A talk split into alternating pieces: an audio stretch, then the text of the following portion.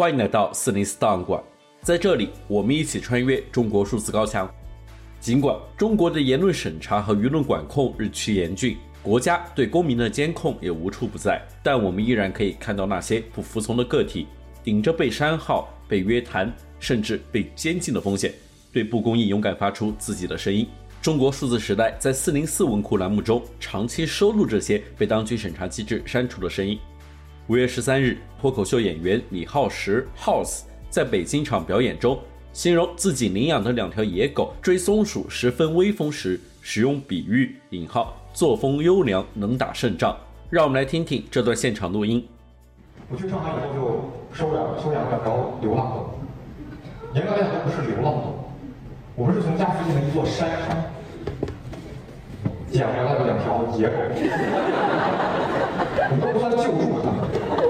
在山上那个食物链的地位完全不需要我们的救助，我们只是相当于变形计，可能是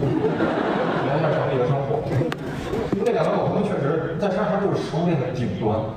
我看到它们第一时间，我感觉我不是在看它，我是动物世界的拍摄现场。就两条狗追一个松鼠，像炮弹一样发射了出去。那你平时看到一些狗，你会觉得很萌，心都要被萌化了，会想到这些词。我看到这两条狗的内心只闪烁出了八个大字：就作风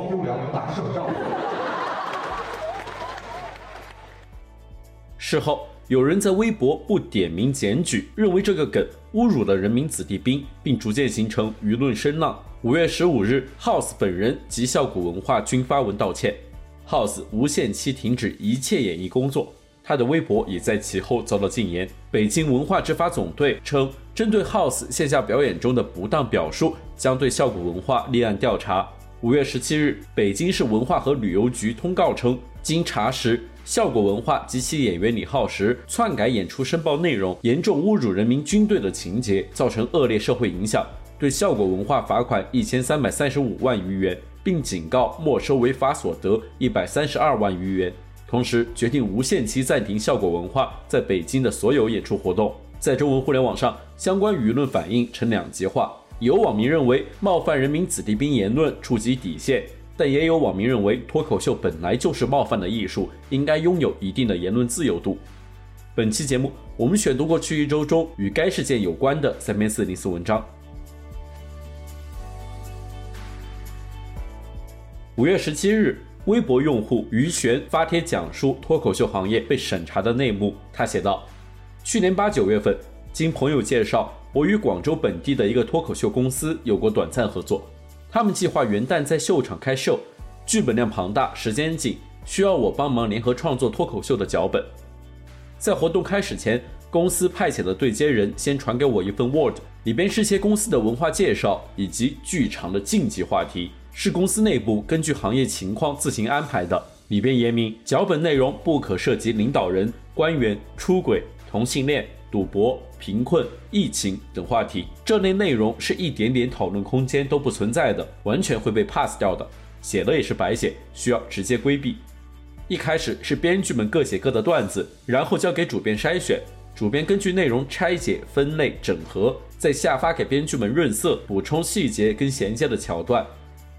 最麻烦的是应付审查，每天都要花大量时间开会，讨论范围主要是围绕在“引号这个 gag 虽然特别爆，但是太大胆了，把它改温和”，以及“引号这个内容会不会产生额外的不良联想”，还有“引号这个 gag 会不会引起负面评价，有没有被举报的可能性”，包括“引号这个蹭最近的某话题热度合适吗？会不会敏感？”这种内部审查搞得我很疲惫。我记得我那时写了个健康码的梗，效果很不错，但大家为了这个开了五次会，讨论健康码会不会牵涉到疫情这个话题。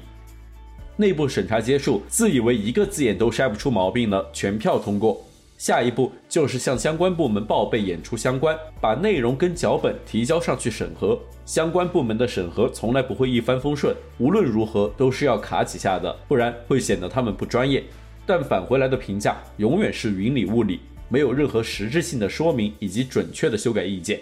大家只能继续开会，揣摩上级的不满意的点，从里到外修改脚本。剩下的步骤我就不清楚了，我止于这一步。在我看来，这个行业需要用百分之八十的精力创作内容，再花百分之五百的时间精力去应付审查，是种巨大的资源浪费。对人的青春也是一种空耗，完全没有趣味，也没有价值可言。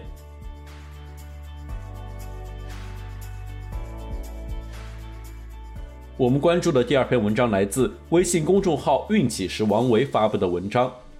五月十八日，微信公众号“运气时王维”发布文章，说几句，效果被罚一千三百三十五万。文中写道：“舆论的怪风不是今天才有，这几年我写过举报对整个社会的危害，也写过互联网揪反贼，最后受伤的是每一个普通人。今天整个互联网生态的形成和发展，一定是有根基，有它存在的底层逻辑。”而我们每个人或多或少都参与其中。二零二一年，动漫电影《雄狮少年》上映，因为几个主角的眼睛看起来吊梢，全网说电影的人物造型涉嫌辱华。我当时写的一篇文章，招来很多谩骂，说我是跪舔洗地，甚至一些老读者也不理解，觉得你看见这么丑的眯眯眼、吊梢眼，为什么不气愤？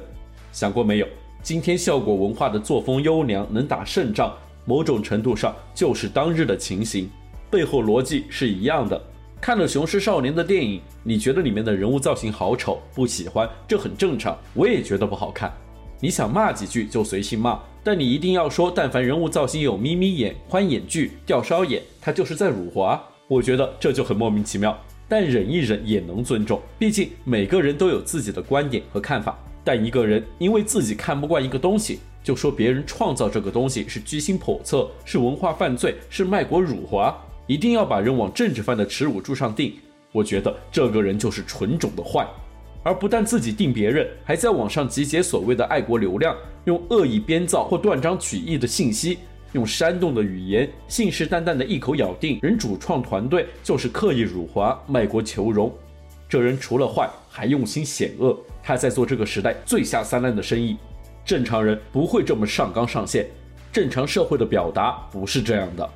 那些看见爱国大 V 大旗一摇就热血冲脑，浑身鸡脸爆破，亢奋地爬上道德制高点，跟着挥手骂街吐痰，见谁倒地都想往他身上踏几脚的人，他们就是又蠢又坏，是精神有问题，怎么都叫不醒的人。效果的这次事件也是一样，你可以认为这个比喻不好不恰当，你也可以认为这个比喻是冒犯，要求当事人和公司出来道歉，并保证永不再犯。或者要求当事人退出行业也行，这都没问题，但不能因为这八个字就把人和公司都往路灯上挂，更不要因为这八个字就在网上纠结所谓的流量，到处搞举报，到处喊打喊杀，抓住一个苗头就要把人和公司都往死里整，这是不正常的。我这么说不是替效果和耗子说话，是不赞成因为这八个字就大鸣大放，这件事这句话不好就停留在这句话的批评。不能因为这八个字就说脱口秀行业是毒草，要无限期取缔或呼吁弄出个严厉的审核机制。我们讨论一个文艺事件，应该是有边界的。我们可以批评一个人，批判一个公司，但运动是社死，要不得。如果我们的舆论习惯了这种大鸣大放、大是大非，习惯了因为沾上某个敏感就会万劫不复，最后是每个正常人的生存空间被压缩，整个社会死气沉沉。五月十八日，微信公众号“民企挣扎录”发文，从企业的角度对效果事件进行评论。作者在文中写道：“这里不争论那八个字的性质，也不争论是否恶意，就像当时艺人和公司所认的那样，我们把做错了作为前提来讨论。心寒的是，当一家公司的一位艺人犯错了，从民间到官方，我们看不到有人在关心这家民营企业的生死。这已经不是我第一次有这样的疑问。”教培行业整顿的时候，蚂蚁金服整顿的时候，我都像此刻一样疑惑：究竟有没有人会关心一家企业从2014年开始创业到成为这个行业的头部，是多少人付出多少努力的心血成果？以两场演出的所有收入而非获利进行顶格没收，以所有收入而非获益的十倍进行顶格处罚。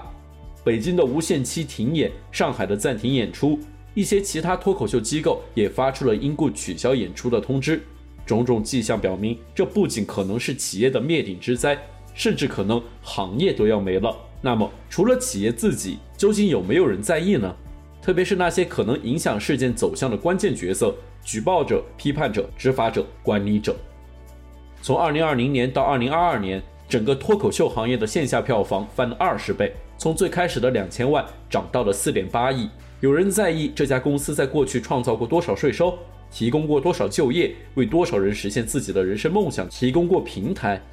有人在意这家公司在疫情期间给多少人提供过快乐，消解过苦闷，安抚过多少焦虑的灵魂。相信更没有多少人会在意，这样一家民营企业倒了，到底会带来什么影响？因为它太微观了，一点都不宏大。无关民族大义，也无关英雄荣耀，它只不过可能让大家对文化产业的投资失去一点信心，可能让我们少了几个可以给上亿人带来快乐的好节目，可能让那些草根里拼搏起来的广智们感到一些沮丧。一家企业就像一棵大树，在没有出世的时候，它的主干支撑着一大串细枝末节，但你把它的根切了，细枝末节都跟着枯死，它同时失去了让人乘凉的价值。给人以美的价值，一次次的事件让民营企业像是在接一颗可笑之果。高处的声音一直在呼喊着民营企业的重要性，呼喊着民营企业是自家人，呼喊着要保护好民营企业。落到地面遇到困难，我们看到的是谁都上去踩上一脚，而没有人会拉他一把。说到底，终究没有人在意一家民营企业的生死。